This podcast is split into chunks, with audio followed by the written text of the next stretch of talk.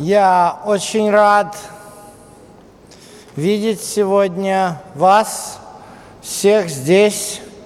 Э, И уже много лет так получалось, что меня носило по всему миру, а в Киев как-то так меня не заносило. Вот. Очень много а, разной работы совершается Божьей. Вот. И в том числе а, с каналом Надия. Вот. И я благодарю канал Надия за то, что они были весьма э, настойчивы в том, чтобы мы э, с ними могли делать много важных, полезных и, и интересных э, проектов. Вот, и поэтому э, я благодарен Богу, что были приложены такие усилия, и что э, вот эта программа, э, которая будет проводиться и здесь, э, э, на Подоле, и э, в Доме кино, это две совершенно разные программы. Пожалуйста, молитесь за меня, чтобы Господь дал мне ясность разума, чтобы я мог переключаться с темы, которая здесь э, у вас э, на Подоле, э, эта тема очень важная. Может быть, не все понимают, зачем вдруг я решил делать здесь мессианские пророчества, что в них непонятного, что в них неясного и так далее. Ну, э, я скажу две причины. Э, Первая причина, если вы родились э, и выросли христианином, то вы принимаете Христа как само собой разумеющееся. Вот. И тогда как бы все выглядит вот э, легко и просто и понятно. Э, я помню, э, когда еще в 90-е годы в проповедях Марка Финли был такой слайд, где он есть более 300 пророчеств о Христе, и вот они все сбылись.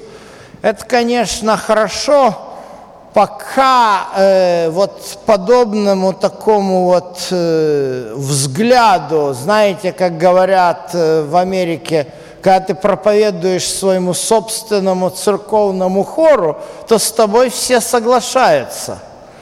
Но когда ты представляешь этот факт э, людям, для которых э, христианство не является чем-то само собой очевидным, э, и человек не вырос в христианстве, то подобные аргументы э, могут показаться этому человеку недостаточными.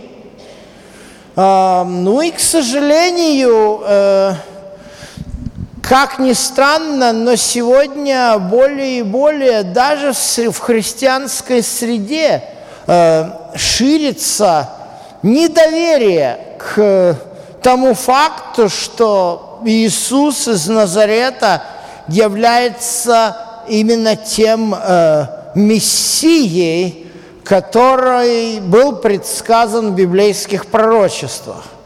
Ну, лично мой путь некоторые из вас знают, э, может быть, здесь присутствуют некоторые из вас, которые помнят, как я начал в 90-91 году приходить на Ямскую. Ну и уже когда вы меня увидели, то э, я уже к тому времени э, был убежден в том, что Иисус является моим Господом и Спасителем. Но если бы вы со мной познакомились за два года до этого, в 89-м, в 90-м, то вы бы увидели, а, какую лично я а, в своем, а, как говорится, сердце, разуме пережил, можно так сказать, духовную и интеллектуальную борьбу. Вот, поэтому э, я вам скажу, я сам не думал, что эта проблема возникнет. Э, я пережил эту борьбу в 89-90 году лично для себя. Э, я знаю многих моих собратьев, которые переживали э, подобную борьбу и пришли к убеждению – на основании э, священного писания. И я, честно говоря, до последнего года в принципе закрыт. Тем более для христиан. А, но вдруг я, мне начали, ну, как говорится, интернет обладает огромной позитивной и негативной силой. Мне прислали такое интересное видео. На этом видео э, христианский американский пастор такой вот э, евангелической церкви решил пообщаться с иудеями. Это, скорее всего, где-то в какой-то было Ешиве в Нью-Йорке – и он пришел и начал излагать э, вроде бы вещи, которые ему казались вполне убедительными э, на основании Писания, что вот они исполнились. Но я понимаю этого человека, он вырос в христианской семье, ему это все казалось вот так – но на этом видео вот его оппонент, э, Равин, ну, буквально, как говорится, стер его в порошок. Это видео имело, на сегодняшний день имеет 100 тысяч просмотров. Мне его прислали специально, мне прислал его один мой хороший товарищ из Киева и сказал, Саша, с этим надо что-то делать. Посмотри, сколько людей уже посмотрели и э, просмотрели это. И тут вдруг, откуда ни возьмись, э, там, в том городе, где я живу, э, я не знала, что она прямо с того города, а э, небольшой городок в штате Вашингтон, там в том городке, ну, население может быть тысяч двадцать, э, вот, э, сказать, что там, там даже синагоги рядом нету в этом городке, то есть в основном среди американцев там все, ну, христиане, так вот, если взять, ну, какими американ, каковыми американцы являются. И тут мне на Facebook пишет какая-то женщина, да, помоги мне доказать своей сестре, что э, Иисус – это Мессия. Ну, я э, начал спрашивать ее, кто она, что она, потому что я подумал, что она из мессианских раз она спрашивает. Оказывается, нет. Живут неподалеку от меня. Ходят. Ее сестра, американка, христианка, посмотрела вот это видео, которое мне прислал мой друг из Киева, разуверилась в том, что и учили, и, и, и сейчас пошла обращаться в иудаизм. И я не знаю, почему это происходит. Я не знаю, я до конца не знаю, что я еще не могу дать оценку того, что вот стало происходить в последнее время. Но, во-первых, такое видео не одно, книг сейчас масса, и очень большое количество христиан оставляет Христа. Я начинаю, я, я понимаю почему. Я понимаю прекрасно почему. Основная причина э, неглубокое понимание библейского текста. И именно поэтому на наших встречах мы будем глубоко исследовать пророчество. Не так вот поверхностно, шапка закидательский, а по-серьезному. Поэтому я очень надеюсь, что вы сможете привести своих друзей, и что это будет полезным и для города Киева, и для всех тех, кто сможет эту, эти программы смотреть на канале Надия. Вот. А, поэтому не знаю, как э, вы сможете выделить время, потому что в доме э, кино программа будет э, совершенно другая. Программа будет по притчам Иисуса. Вот. Э, как вы сможете посещать те или и, одно, и другие одновременно, не знаю, но, слава Богу, они благодаря Э, той работе огромной, титанической, я бы сказал, которую совершает э, э, канал «Надежда», и зная, в общем-то, не понаслышке, а изнутри всю кухню, которая происходит, я очень хорошо знаю, что есть очень много наших братьев и сестер, которые, как говорится, Э, трудятся, не жалеючи живота своего, покладают в это все дело, как говорится, ночами не спят, чтобы были эти декорации сделаны, чтобы функционировала аппаратура, поэтому а, а, мы, мы нуждаемся, я нуждаюсь в ваших молитвах, и э, остальная нуждается Э, в ваших особенных молитвах, чтобы это все-таки донести и, э, и сделать, наконец, альтернативу и показать, э, о чем говорит Священное Писание. Ну, вот такой получился у меня длительный немножко анонс и разъяснение.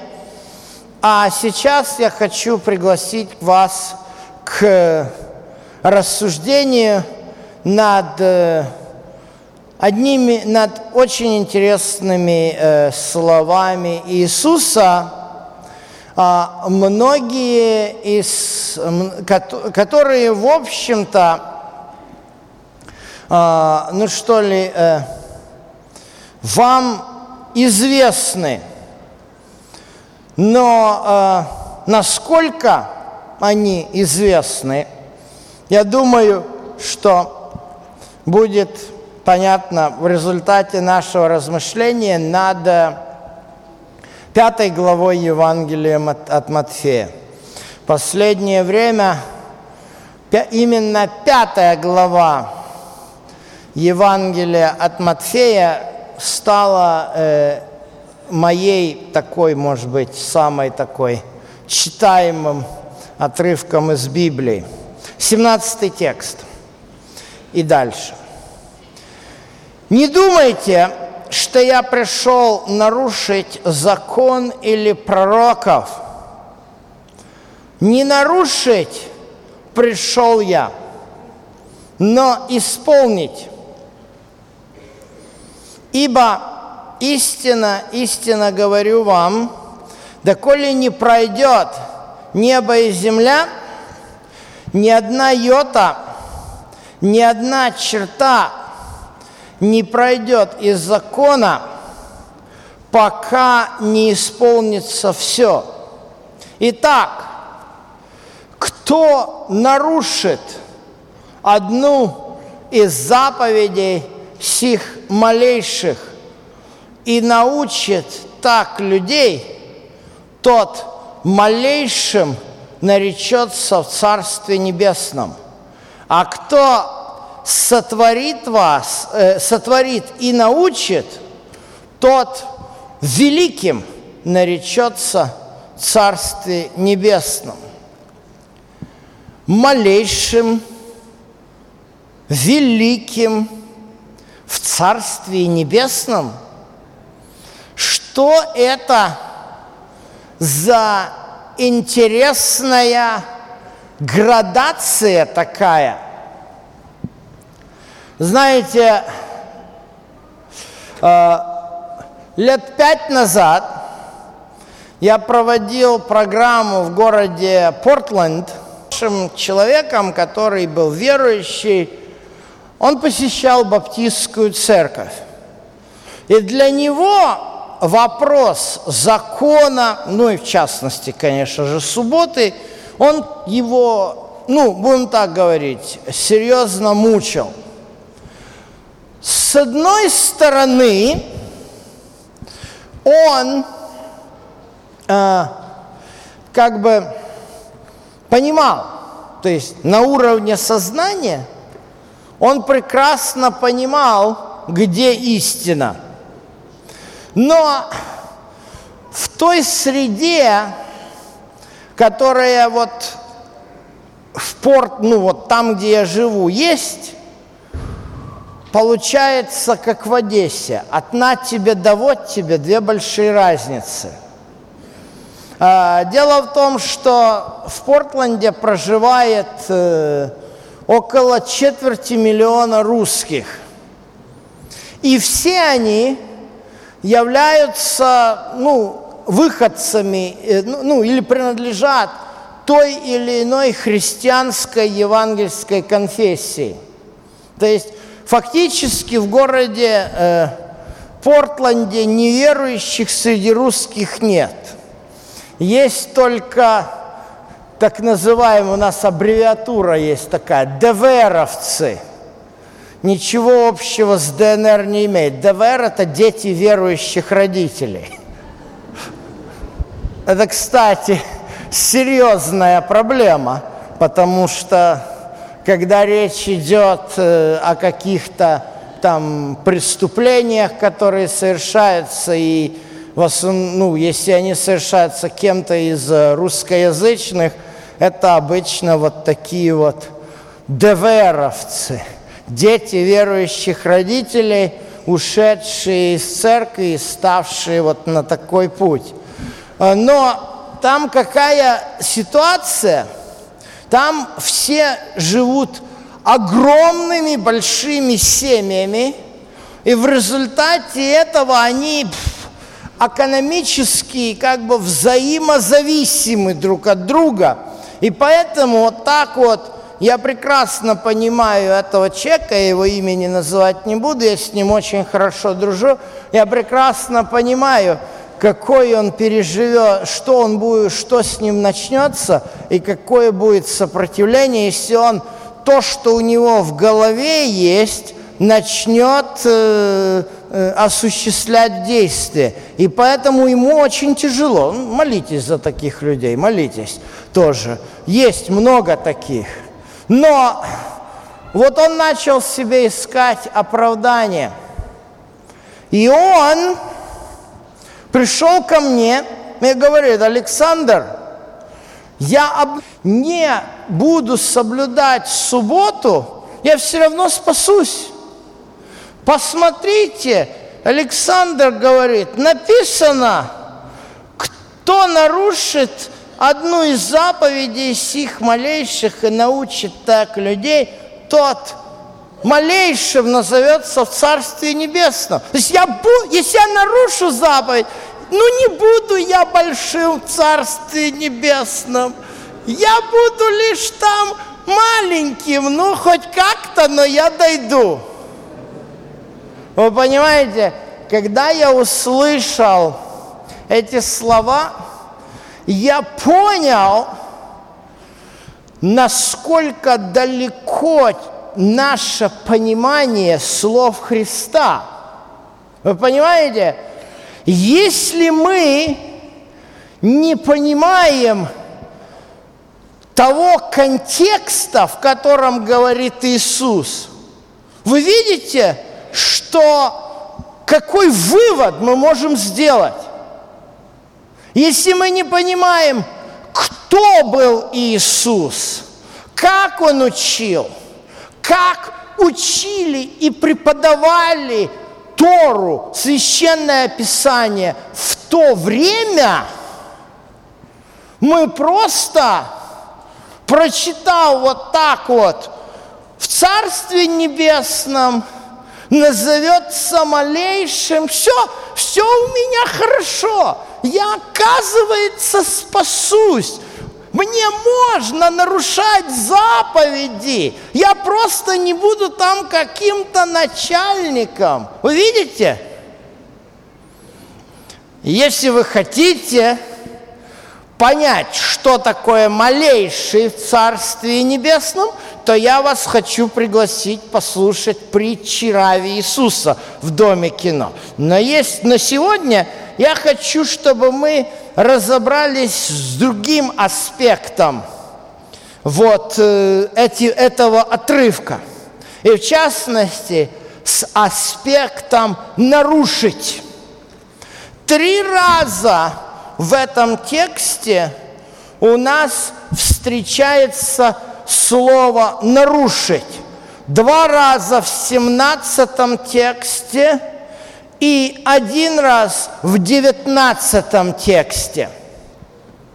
Если вы, и вам приходилось э, брать в руки учебник греческого языка, то э, и вы хотели узнать, как разобраться с грамматикой языка Нового Завета – то э, в учебнике греческого языка вас будут учить спрягать глаголы. И я вам показал, вот употребляется греческий глагол самый простой, с него все начинают изучать в семинарии греческие глаголы, это глагол «люо». И вот глагол «люо» вот фактически переводится не нарушить, а развязывать. То есть в оригинале не думайте, что я пришел развязать закон или пророков. Не развязать пришел я, но исполнить. Итак, кто развяжет одну из заповедей сих малейших, вы понимаете? Развязывать. Что значит развязывать? Переводчик синодального перевода,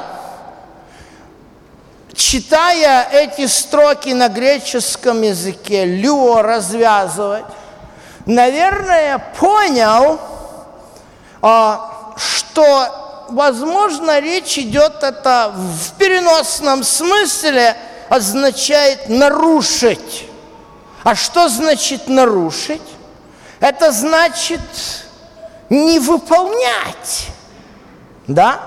Однако же, рассказав вам о слове «развязывать», я хочу показать вам – противоположное слово, которое тоже встречается в Новом Завете и тоже в Евангелии от Матфея. Это слово «завязывать». По-гречески оно, оно звучит как «десмео». И встречается оно в книге, в Евангелии от Матфея, 23 глава, где сказано следующее о фарисеях. связывают бремена тяжелые, неудобоносимые и возлагают на плечи людям. Как это понимать? Бремена тяжелые, неудобоносимые связывают, возлагают на плечи.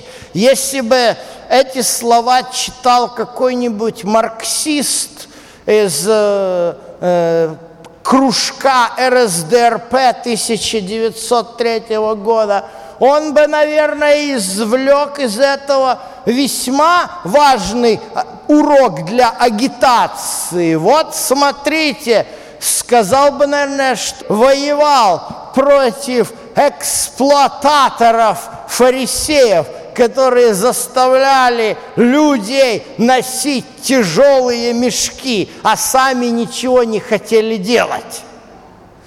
Связывать, развязывать заповеди, связывать бремена. Что это за интересный такой язык? Друзья мои, перед нами ничто иное, как один из самых ключевых вопросов, которые стоят перед каждым из нас. Вопрос этики. Фактически, если мы посмотрим пятую главу Евангелия от Матфея, то здесь Иисус дает нам не что иное, как основу этики. Давайте разберемся с точки зрения Библии, что такое этика. Этика – это не что иное, как э, вопрос, связанный с применением в жизни того или иного принципа Божьего закона. Что, это, что за этими словами моими стоит? Да очень просто. Давайте посмотрим, как у нас устроен библейский закон. Есть две фундаментальные заповеди. Вы помните их? Первое. Возлюби Бога, а вторая – возлюби ближнего. Правильно? Кстати говоря, тоже история про одного моего, еще одного друга, баптиста. А, предыстория такая. Я в 2010 году в Нижнем Новгороде записал семинар по откровению – и там я использовал э, э, такую интересную анимацию, э, когда иллюстрировал слова «И открылся ковчег Божий на небе», храм Божий на небе, и показался ковчег завета в храме его. Там, значит, э, ковчег показан, выходит, открывается его верхняя часть, и выходят 10 заповедей, две скрижали. И там 10 заповедей – звонит мне, Александр, я только что просмотрел твою лекцию о книге Откровения, и вот я увидел, а в чем там проблема? А там в небесном ковчеге 10 заповедей. Я говорю ему, а сколько должно быть? А он говорит, две. Написано же, какая наибольшая заповедь в законе, да? Скажите, пожалуйста, когда в 22 главе Евангелия от Матфея Иисус отвечает фарисею на вопрос, какая наибольшая заповедь, первая и наибольшая заповедь – возлюби Господа Бога всем сердцем твоим, всей душою твоей и всеми помышлениями твоими – а, скажите, Иисус ее, э, это новая заповедь или вы где-то ее читали? Второзаконие 6.5. То есть она не новая. А возлюби ближнего это что-то новое? А где написано возлюби ближнего? Левит 19, 18. То есть вот эти две заповеди, они фактически стоят в основе закона. На них что дальше строится? На них строится конституция небесная. Понимаете? Я вот э, расскажу вам историю, ну, будем так говорить, правового государства на примере Соединенных Штатов Америки. Э, в 1787 году, когда э, британские колонии провозгласили, ну, британские колонии Северной Америки провозгласили свою независимость от э, британской короны, а они написали декларацию независимости, где отразили три принципа.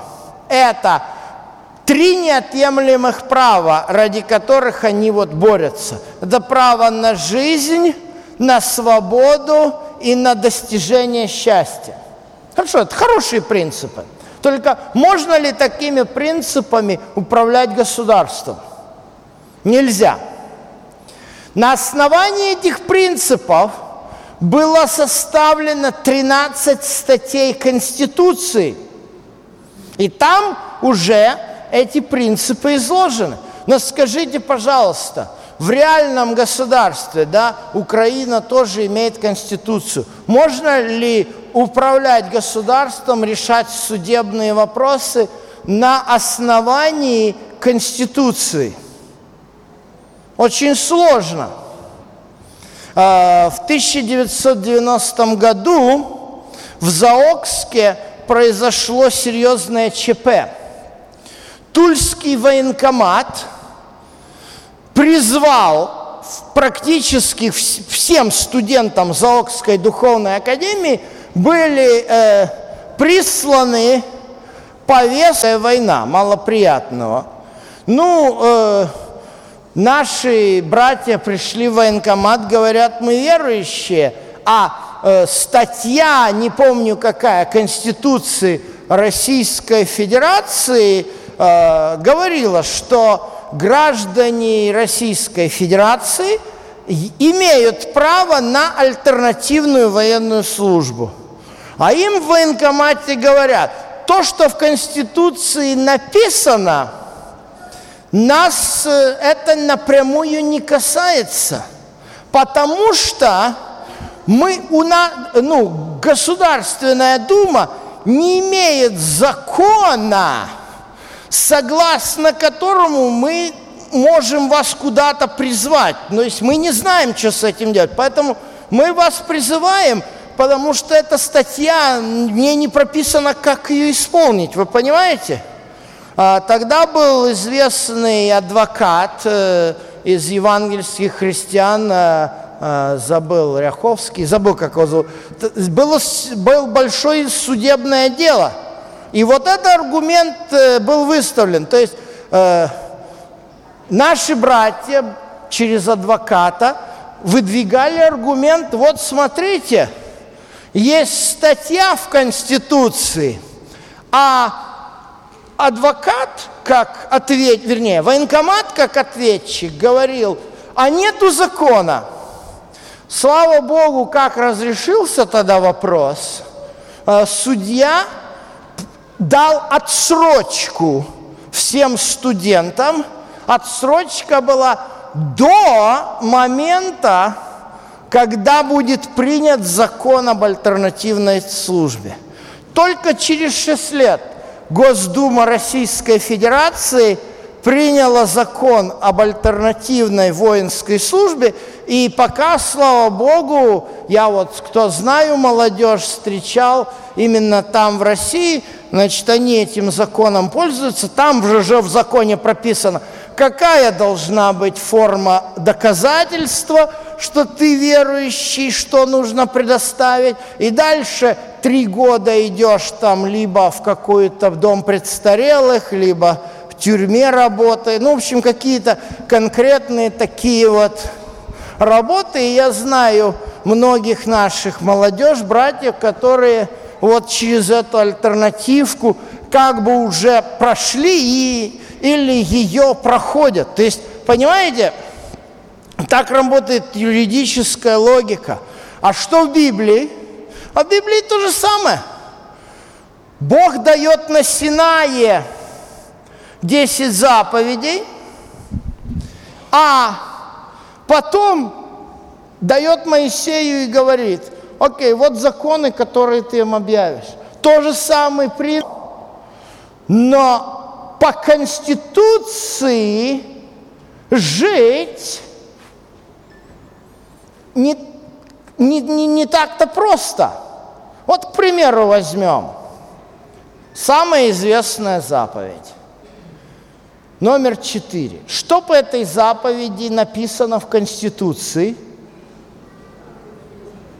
Нам в Конституции написано всего четыре слова.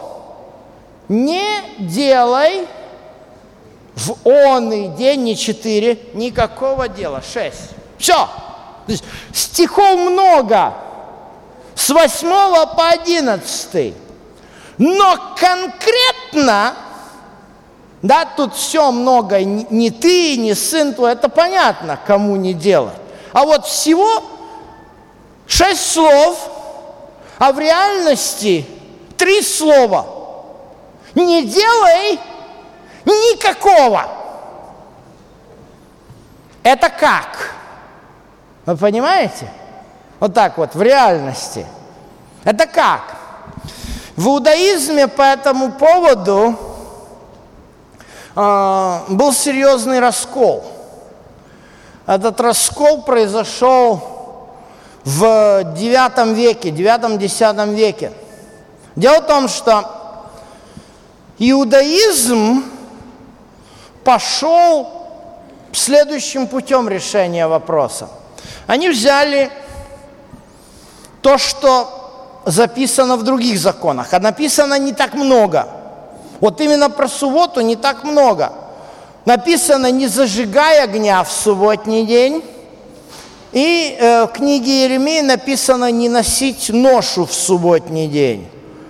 Ну и э, книга «Исход» 16 все, что велено варить, варите и так далее. То есть не так много написано, но иудаизм это все скомпоновал, плюс еще на основании исход 13, 30 э, главы а, они э, разработали так называемый список, а, базовый список 39 работ, которые запрещено делать в субботу – о, кстати говоря, мне постоянно в церкви любят подходить и спрашивать, братья, а почему вы не можете создать список, чего нельзя делать в субботу, а чего можно делать в субботу?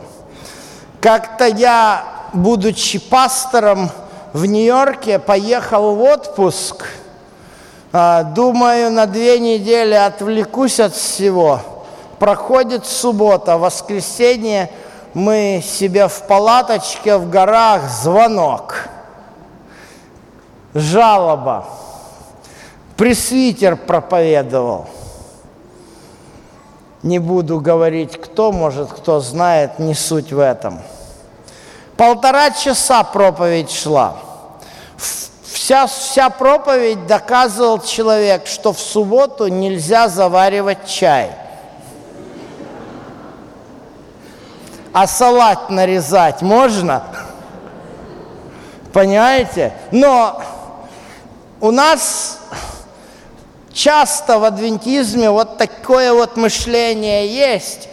Так я все время тем, которые пытаются создать список, говорю, друзья мои, э, э, список уже есть. В Талмуде он давно уже существует полторы тысячи лет, опубликован. 130, а, вернее, 39 видов работ, ну и там дальше пошло, пошло, пошло. Вот. Суть в чем? Можно над этим смеяться, но вы понимаете суть проблемы. Проблема в том, что раввины пытались как-то понять, что значит не делай никакого.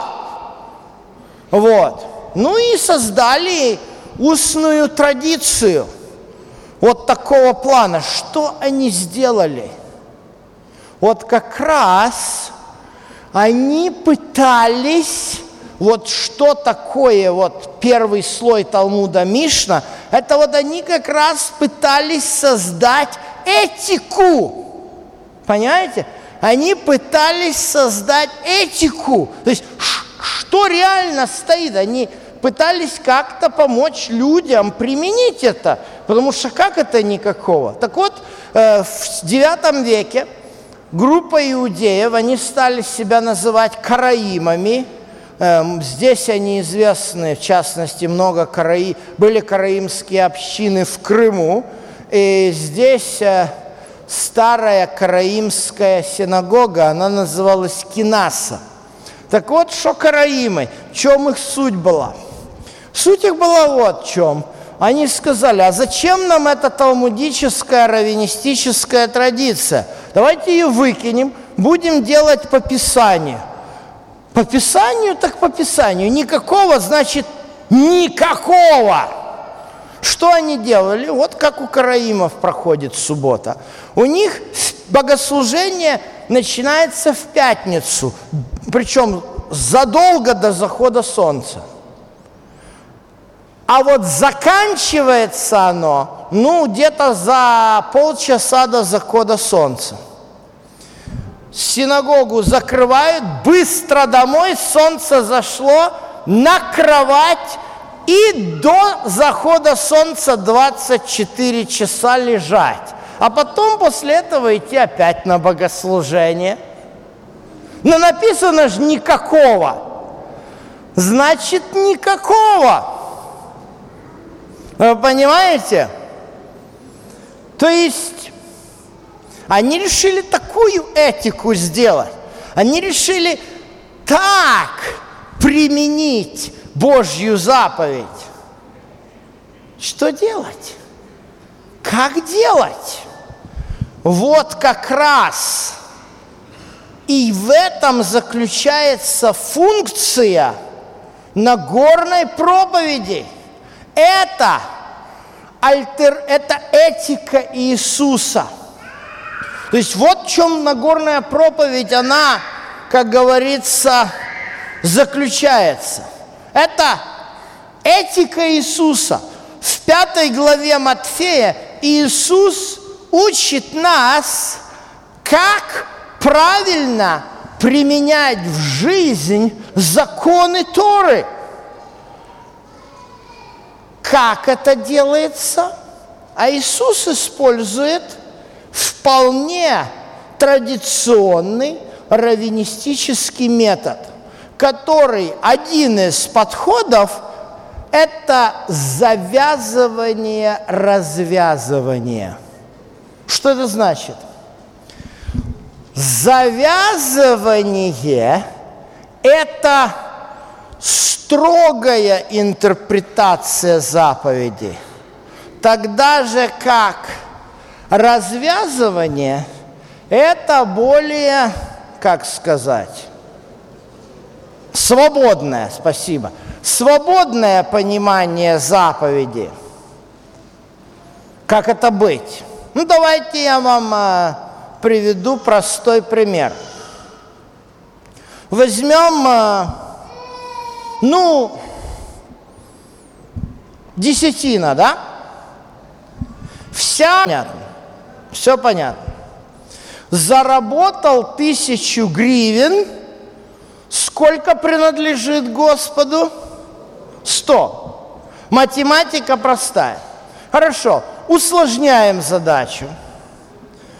Водитель такси. Есть здесь частные такси? Чек нету? Есть. Чек извозом занимается, да? Значит, человек решил кормить себя извозом. Он приобрел машину, автомобиль в кредит, то есть у него помесячная плата идет – Значит, э, Естественно, страховая, страховки уже у вас есть автомобильные? Есть. Страховка. Естественно, бензин. Естественно, запчасти. Окей. За месяц он ездил, ездил, ездил, ездил по городу, возил пассажиров.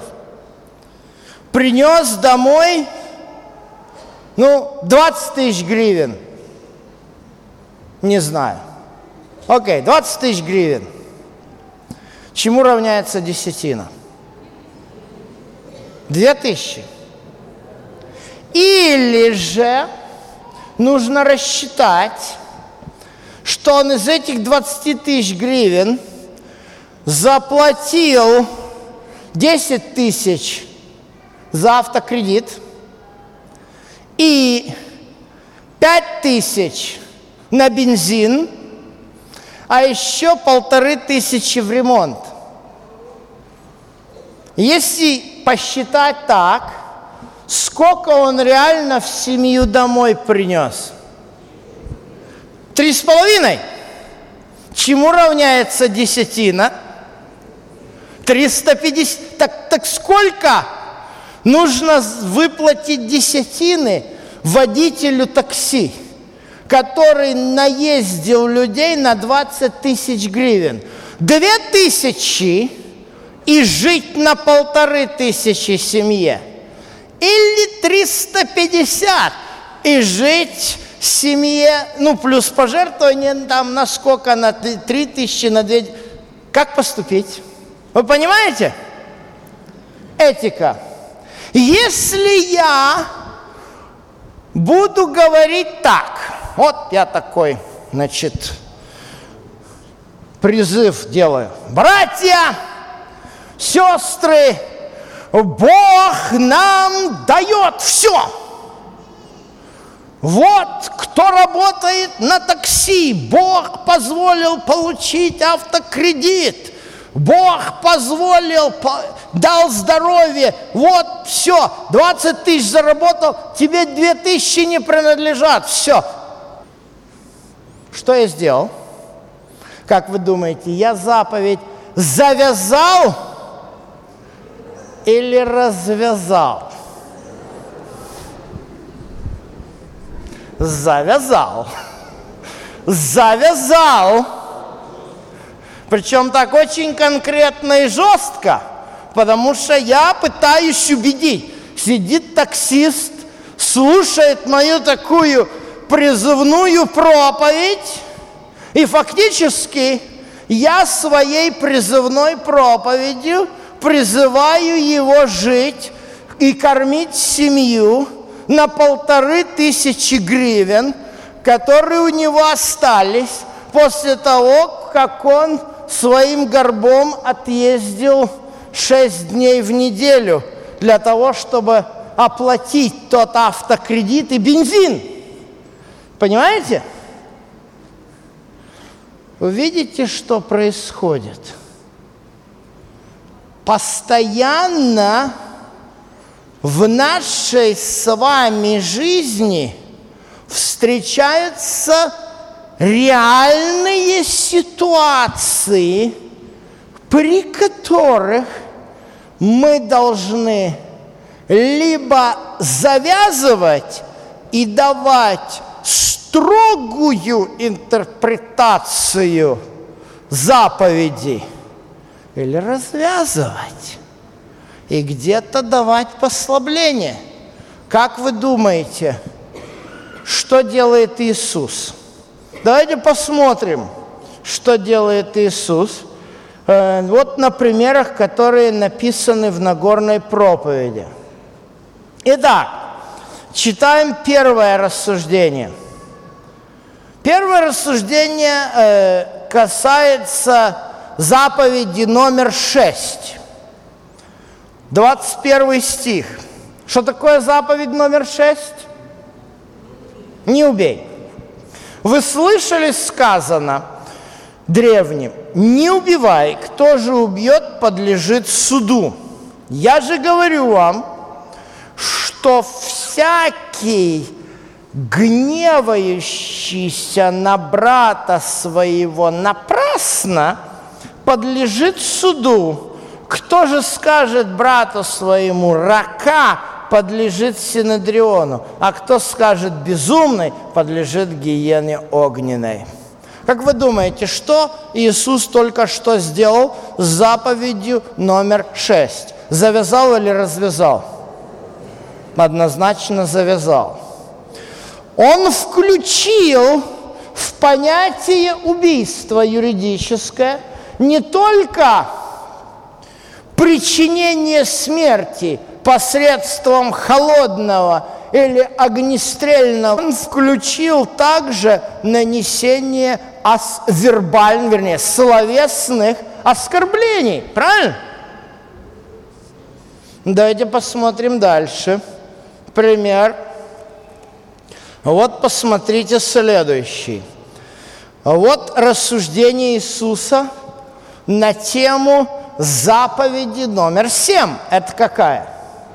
Не прелюбодействие. 27 текст. Слышали, что сказано древним? Не прелюбодействуй. И я говорю вам, что всякий, кто смотрит на женщину с вожделением, уже прелюбодействовал с ней в сердце своем. Это что Иисус делает? Развязывает или завязывает? Однозначно завязывает. То есть он говорит, дружище, для того, чтобы, как говорится, ты считался прелюбодеем, тебя не обязательно застукивать с кем-то уже в постели.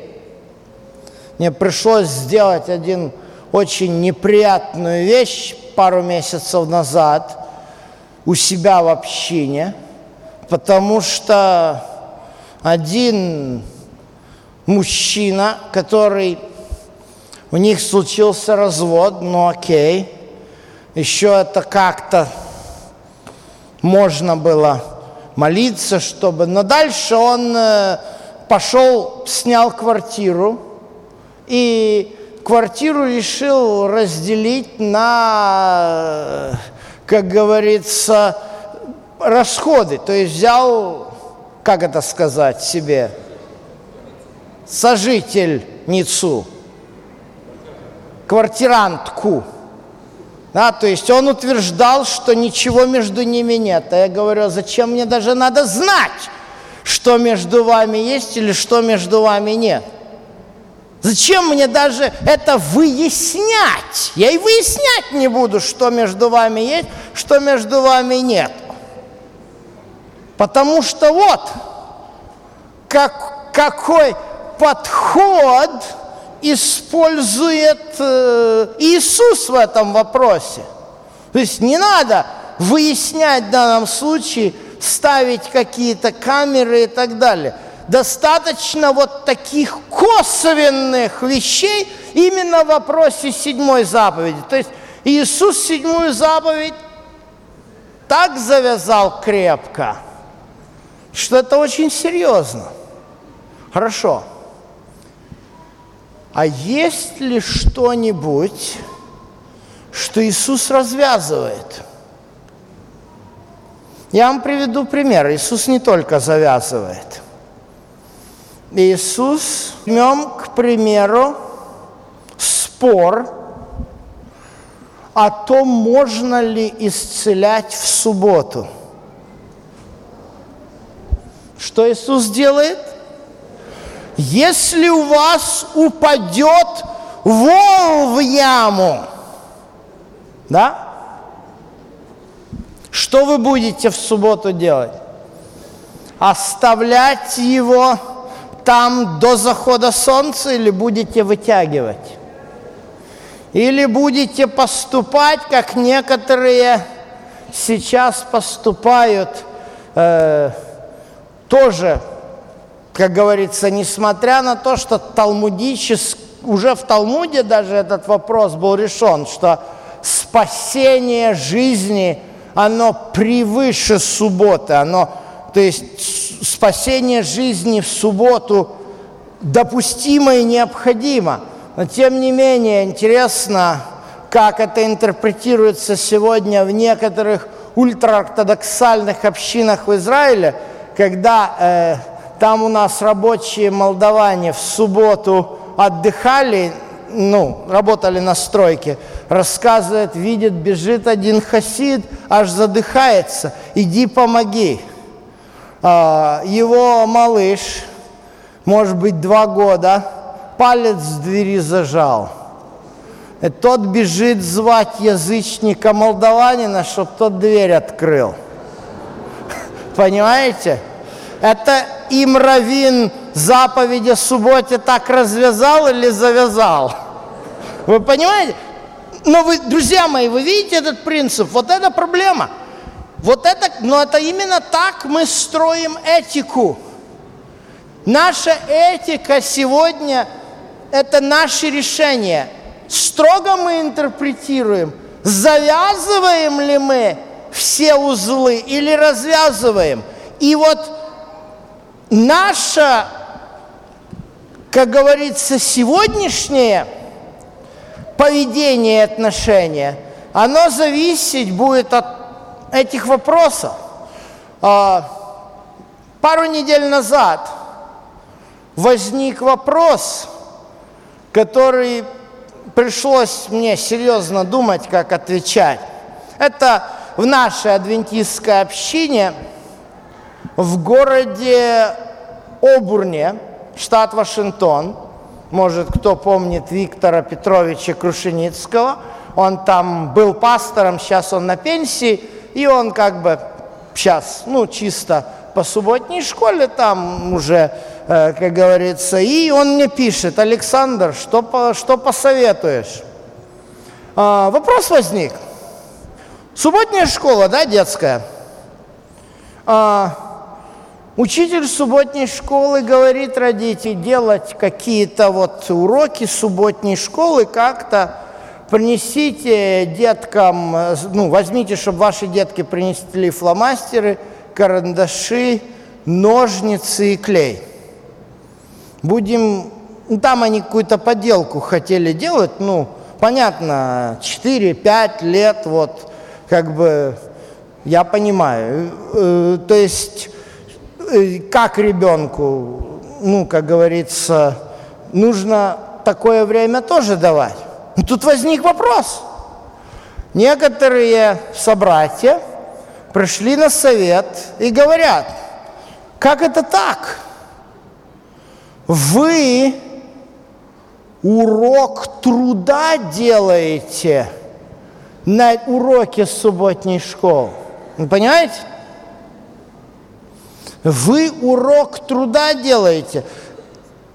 Я сначала немножко, мне это показалось смешным, но побеседовал с Виктором Петровичем, я понял, что у этих людей сидит – на подкорке. У них сидит на подкорке ассоциация с тем, как их штрафовали родителей, скорее всего, за то, что не пускали в субботу в школу и так далее, и так далее. Друзья мои, этика, она зачастую бывает очень ситуационной – Привожу вам пример. Я знаю, некоторые есть такие товарищи, которые выступают вот только так и не иначе. Но на самом деле эти товарищи, которые в основном из Америки, говорят, что нельзя действовать по ситуации, они никогда не переживали то, что многим и здесь пришлось пережить в советское время. Я знаю, что многие из вас э, э, пришлось отстаивать субботу в рядах советской армии. Есть здесь такие, я уверен. Вот. Мне один мой друг рассказывал интересную ситуацию. Вот я приведу простой пример. Вот сейчас субботний день, да, предположим, вот у нас э, церковный, вот ковер, да, пол. Значит, вдруг кто у вас здесь диакониса, да? есть диаконисы, не надо поднимать руку. Идете мимо, лежит на полу бумажка. Скажите, вы ее поднимете, в мусорку отнесете? Вы видите в этом проблему? Не видите. Хорошо. Привожу пример, который мне мой друг хороший рассказал. Казарма, советская армия, 1900 верующий адвентист отказывается в субботний день выходить на построение, сидит в казарме, на своей койке читает Библию. Для многих ситуация известная, знакомая.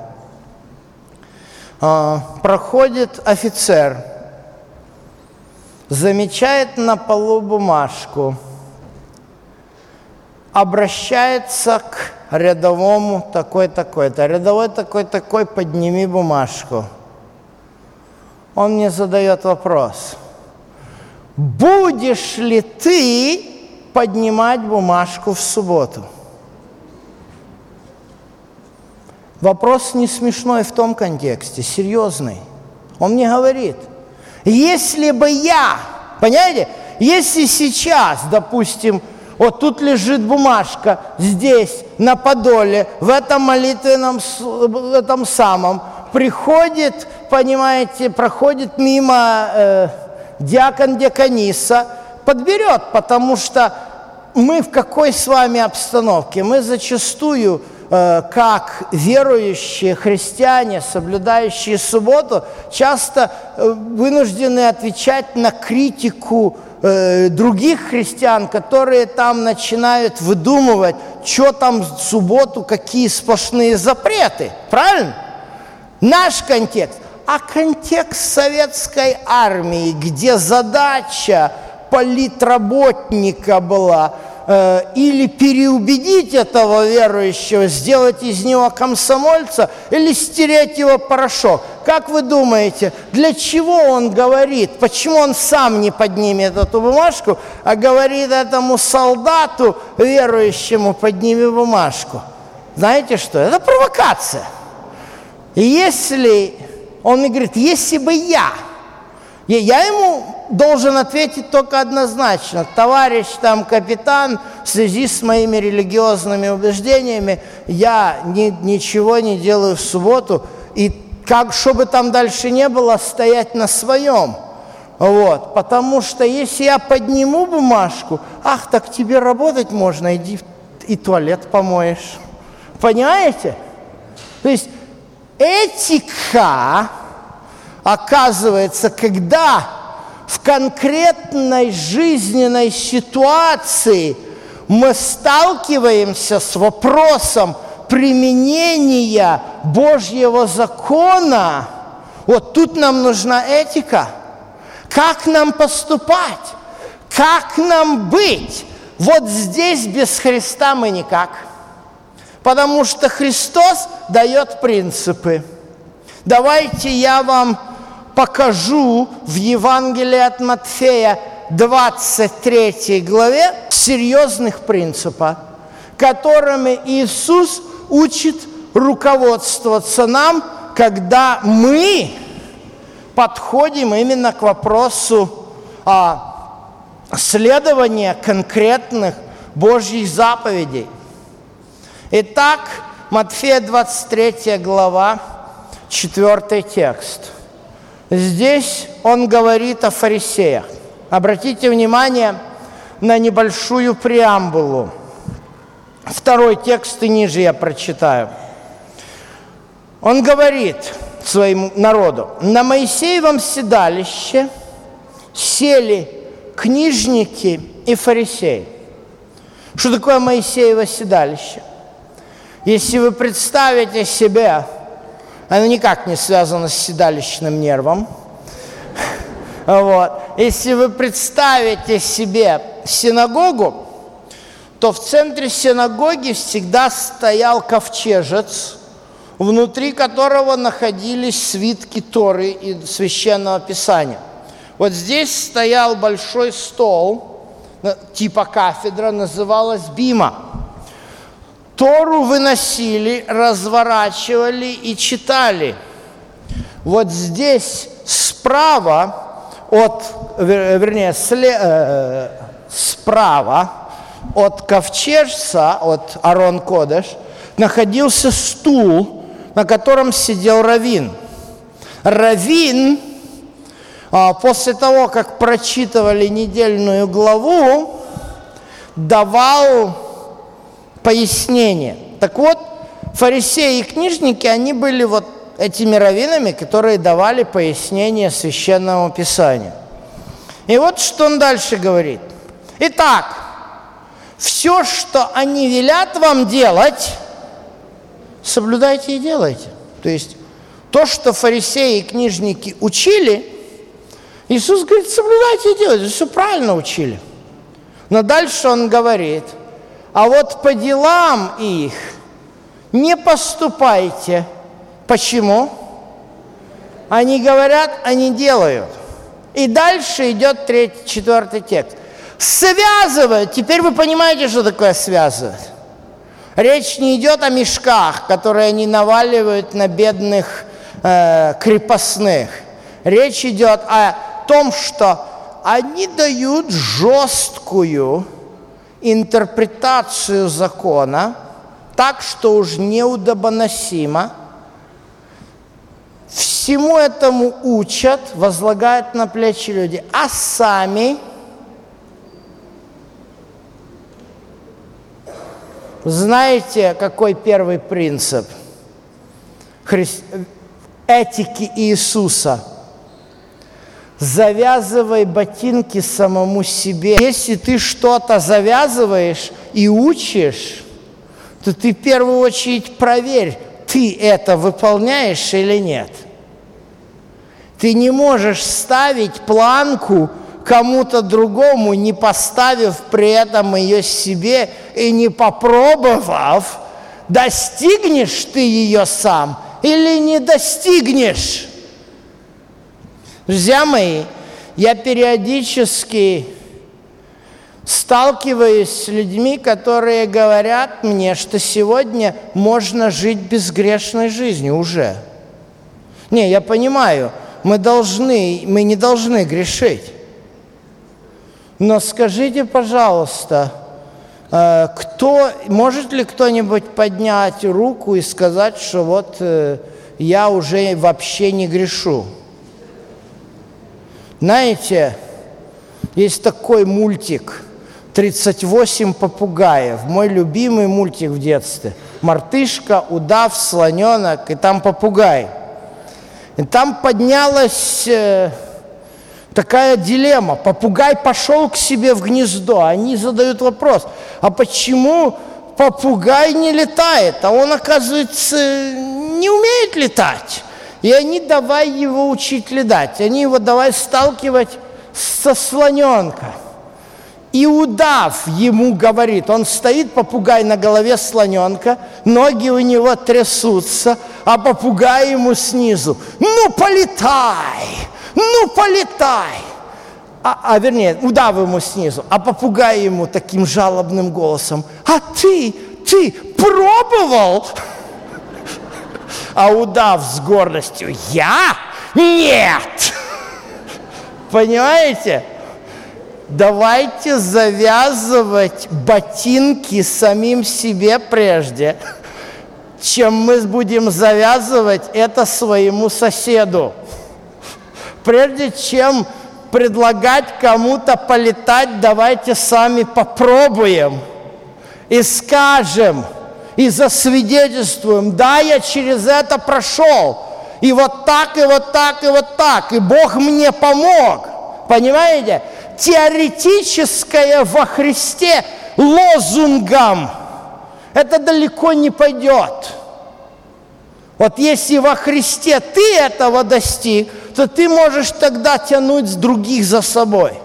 А если ты сам себе поставил планочку, а ее и не, и не пытаешься достичь, а всем остальным следишь, как они этой планочки достигают, то к таким Иисус говорит, горе вам, фарисеи, книжники. Это принцип первый. А теперь я вам прочитаю принцип второй. Итак, 23 текст. Еще раз горе вам, фарисеи и книжники. 23, 20, Матфея 23, 20. Лицемеры, что даете десятину смяты, аниса, тмина. Что это такое? Нельзя десятину. Иисус десятину отменяет. Нет. В конце написано, сие надлежит делать.